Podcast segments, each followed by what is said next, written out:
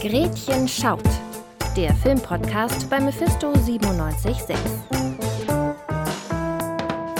Obwohl Chris Hemsworth sicherlich einen guten Callboy abgeben würde, sieht man ihn wieder in seiner Paraderolle, nämlich der des Donnergottes im neuen Thor Love and Thunder. Um das Thema käufliche Liebe und das Callboy-Sein geht es dann im zweiten Film, nämlich Meine Stunden mit Dio. Über diese beiden Filme reden wir heute. Das sind mein Kollege Nils Wilken. Hallo, ich bin der Kollege Nils Wilken. Und ich, Jule Walewski. Bei Gretchen Schaut sprechen wir alle zwei Wochen über zwei aktuelle Filme und als erstes hören wir jetzt in Thor rein. Kinder, holt das Popcorn raus und ich erzähle euch die Geschichte über den Space-Wikinger Thor Odinson. Er war nicht irgendein Kerl, er war ein Gott. Nach einer Auszeit ist Thor wieder bereit, seinen Platz als einzig wahrer Gott des Donners einzunehmen. Allerdings muss er feststellen, dass er gar nicht mehr so einzigartig ist.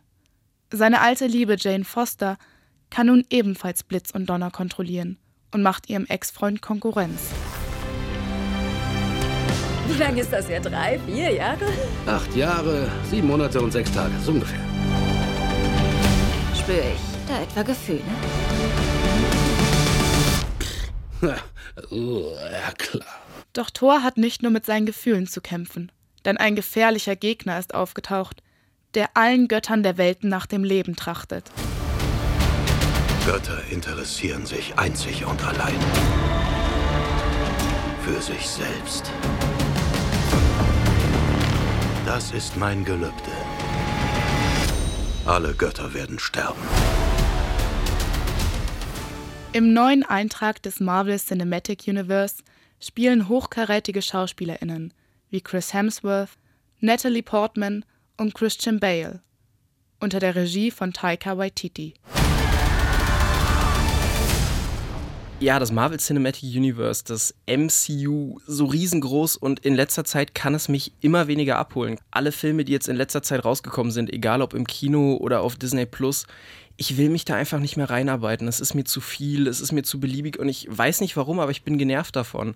Und trotzdem habe ich mich jetzt richtig auf den neuen Thor-Film gefreut. Ich weiß gar nicht, wie war es bei dir, Jule? Es ging mir tatsächlich ähnlich. Also ich habe mich auch auf Thor gefreut, aber wegen dem MCU auch nicht so sehr doll. Ich dachte nämlich, das Einzige, was daran wieder gut wird, sind die Witze, weil mich die Filme, die jetzt vorher rausgekommen sind, so wie Doctor Strange oder Eternals, überhaupt nicht mehr abgeholt haben. Und ich mir einfach nur dachte, ja, das ist halt jetzt eine CGI-Grütze und Thor hat mich dann echt positiv überrascht. Also der Film hat wirklich Spaß gemacht und auch für Kino absolut Spaß gemacht. Ja, ist definitiv ein Film für die große Leinwand, sehr bildgewaltig. Und was du schon gesagt hast, der Humor ist halt das klassische Taika Waititi-Prinzip, was man da bekommt, was wir auch schon in Ragnarok, dem Film davor, hatten.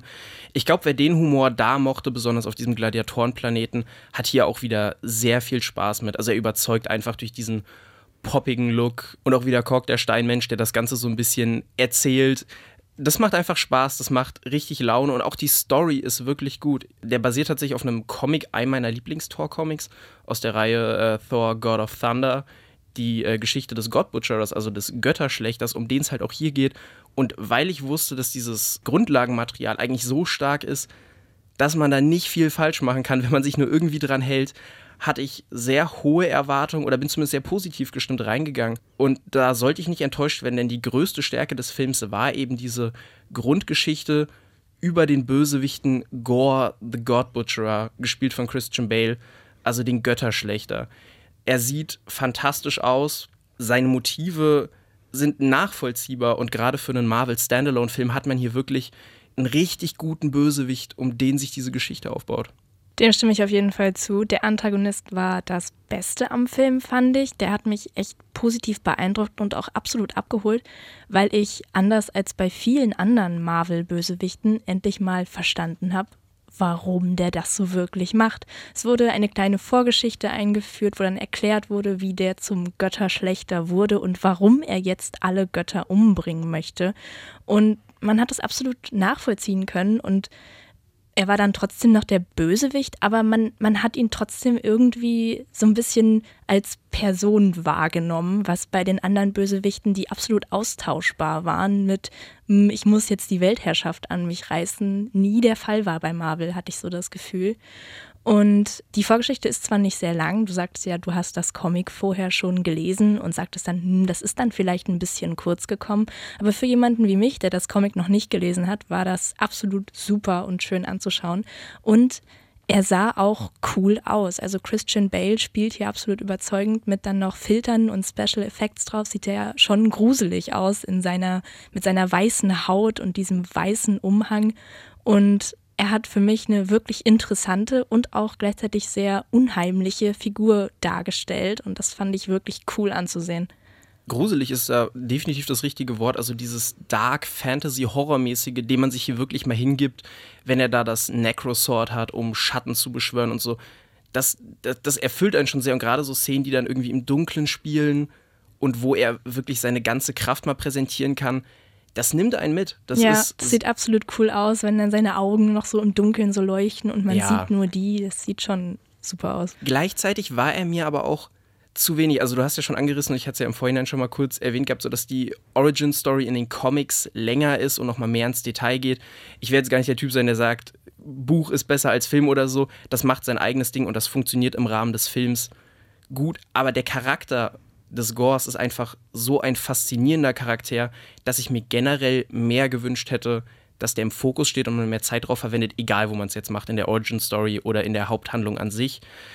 Und das leitet so ein bisschen zum Punkt über, nämlich meine Hassliebe-Szene, die auch groß im Trailer drin ist, wo man dann Chris Hemsworth so ein bisschen von hinten entkleidet auch sieht in diesem großen Götterpantheon vor Zeus. In diesem Geschichtsteil sieht man fantastische Welten. Also es ist wirklich diese riesige Götterwelt, wo alle Götter aller Religionen leben. Da wird sehr im Detail drauf geachtet, möglichst viele verschiedene Gottheiten zu präsentieren und da wirklich auf Details zu achten. Da kann man sich, glaube ich, gar nicht dran satt sehen. Da hätte ich am liebsten das irgendwie pausiert und mir die einzelnen Frames angeguckt. Absolut. Das sah super cool aus und das war super bunt und es war einfach ein schönes Setting, selbst für CGI. Aber gleichzeitig war es für die Story total egal. Also hätte man diesen Mittelpart 20 Minuten gekürzt, hätte die Story genauso gut voranlaufen können. Klar, es geht dann irgendwie so ein bisschen, ne, wir brauchen Hilfe, wir brauchen starke Waffen. Aber theoretisch, so schön es auch war, die ganze Story an sich, da hätte ich dann halt doch vielleicht lieber mehr Fokus auf Gore gehabt als das. Deswegen meine ich das so mit so Hassliebe.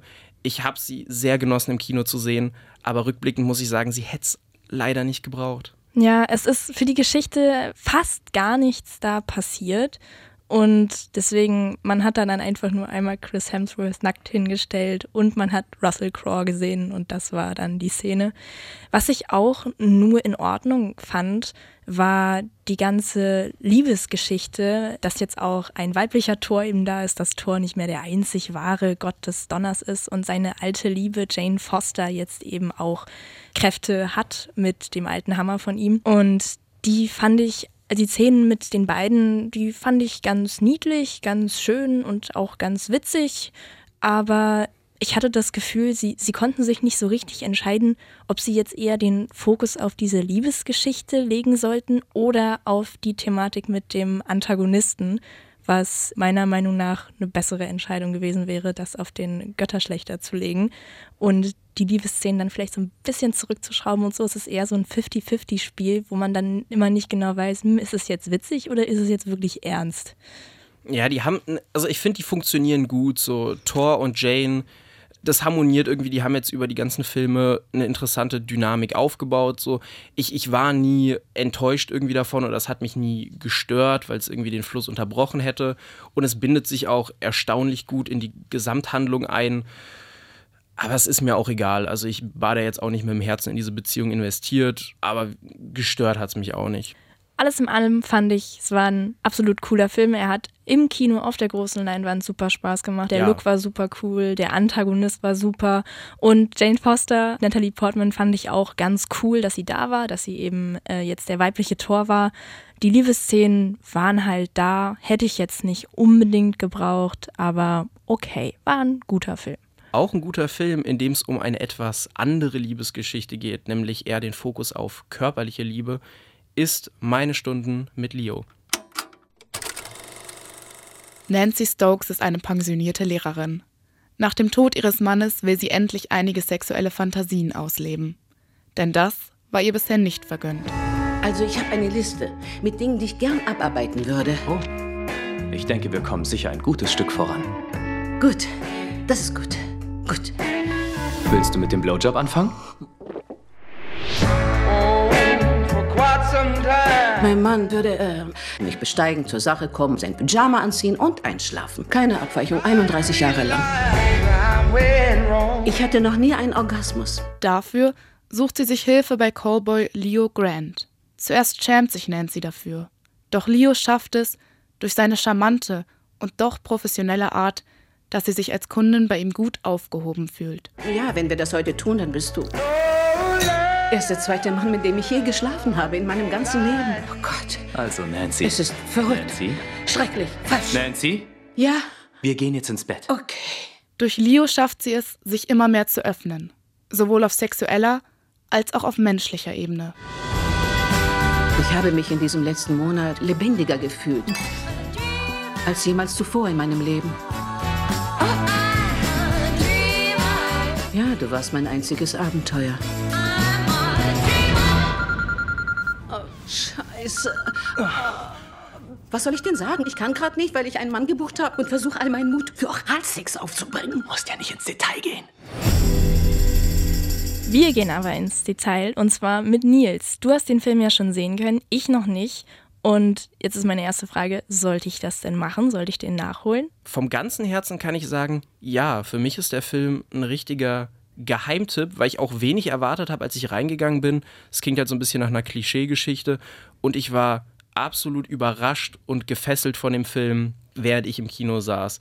Das Thema ist halt schwierig irgendwie. Also es ist ein Thema, was man schon auch mit äh, dem nötigen Feingefühl behandeln muss. Also so generell das Thema ne, irgendwie käufliche Liebe, Sex, Bedürfnisse dabei und auch die ganze Thematik rund um Callboys und warum man das so macht, ist, glaube ich, auch eine sehr sensible, aber das macht der Film fantastisch. Es ist wirklich schön und für mich war das so die bestmögliche Umsetzung für diese Prämisse, die ich mir hätte vorstellen können tatsächlich. Und warum ist das so? Weil für mich klingt das jetzt anhand der Beschreibung, eine ältere Frau möchte sich sexuell neu erfinden, erkunden, dann auch noch mit einem Callboy, den sie eben kauft dafür, klingt eher so ein bisschen stumpf, oberflächlich. Inwiefern findest du das so gut umgesetzt? Also das funktioniert, weil der Film auf verschiedenen Ebenen funktioniert. Und das sind vor allen Dingen die Charakterebenen, nämlich einmal von Nancy. Und sie hat eben diese unerfüllten Wünsche, weil sie aus einer Ehe kommt, wo das nie wirklich im Vordergrund stand. Ihre Kinder sind jetzt aus dem Haus. Das ist auch immer so ein bisschen so Running Gag-mäßig, wenn sie sich mit ihm darüber unterhält ob sie jetzt zufrieden mit dem Lebensweg ihrer Kinder ist, ein bisschen, ob sie ihre Kinder cool findet.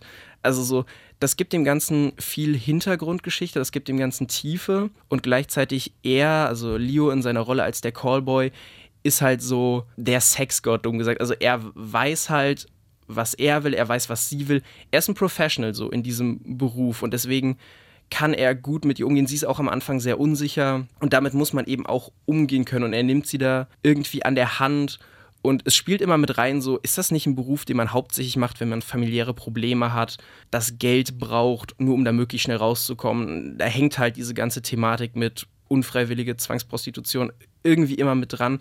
Und das alles, ja, wird halt gut aufgegriffen. Aber was meinst du genau mit gut? Ich habe den Film jetzt noch nicht gesehen und äh, wieso funktionieren genau diese beiden jetzt in der Rolle so gut? Warum funktioniert dieser ganze Film für dich so gut? Wie er eben funktioniert. Also einerseits, weil sie schauspielerisch, glaube ich, sehr gut harmonieren und das Schauspiel in diesem Setting, was auch ein fantastischer Look ist, ist mehr so ein Kammerspiel. Es spielt immer in diesem einen Hotelzimmer, was sie bucht, damit das dort eben stattfinden kann, weil sie das nicht bei sich zu Hause machen will, Privatsphäre und so.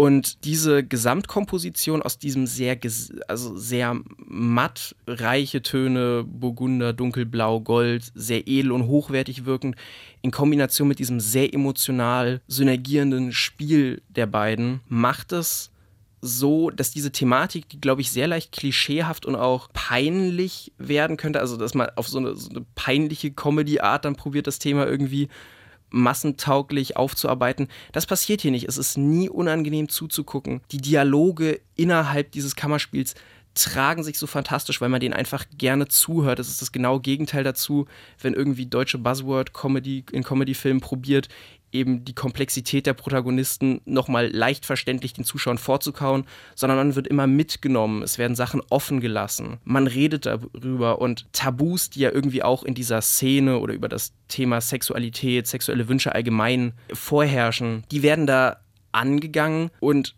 fast unterschwellig einfach gebrochen. Also das, das ganze Thema wird auf die beste Art entzaubert, weil es normalisiert wird und gleichzeitig enttabuisiert. Das fand ich super schön und faszinierend zu sehen, wie man da so mitgenommen wird. Das hört sich für mich dann doch sehr positiv an, die von der Beschreibung dann eher nicht so beeindruckt war. Ich dachte dann eher, hm, das geht nicht so tief, aber es scheint doch ein sehr emotionaler Film auch zu sein. Voll. Und dann noch die letzte Frage, für wen ist denn der Film jetzt eigentlich? Für mich? Für Leute, die dann doch eher älter sind oder für alle? Für jeden. Also ich glaube, jeder nimmt aus dem Film was anderes mit. Und natürlich muss man sich so ein bisschen auf einen ruhigeren, erzählenderen Film, der auf diesen Ebenen spielt, einlassen wollen aber da wird man im Kino gut eingefangen und ich glaube wirklich, dass jeder davon profitieren kann, egal in welcher Lebensphase, egal wie gut man da mit sich selber am Reinen ist oder auch nicht, dass man bereichert aus diesem Film rauskommt. Es ist wirklich einer meiner Highlight-Filme des Jahres. Dann, obwohl ich Selbstfindungsfilme nicht ganz so cool immer finde, muss ich mir den wohl doch mal anschauen. Und damit sind wir auch am Ende dieser Gretchen Schaut Folge. Schaut gerne bei Instagram vorbei und hört auch in unsere Live-Sendung jeden Freitag von 18 bis 19 Uhr rein. Wir hören uns dann in zwei Wochen mit zwei aktuellen Filmen wieder. Ich bedanke mich bei Tim für die Produktion, bei dir natürlich auch, Nils, für das tolle Gespräch. Natürlich. Und bei Julia für die Einspieler. Ciao.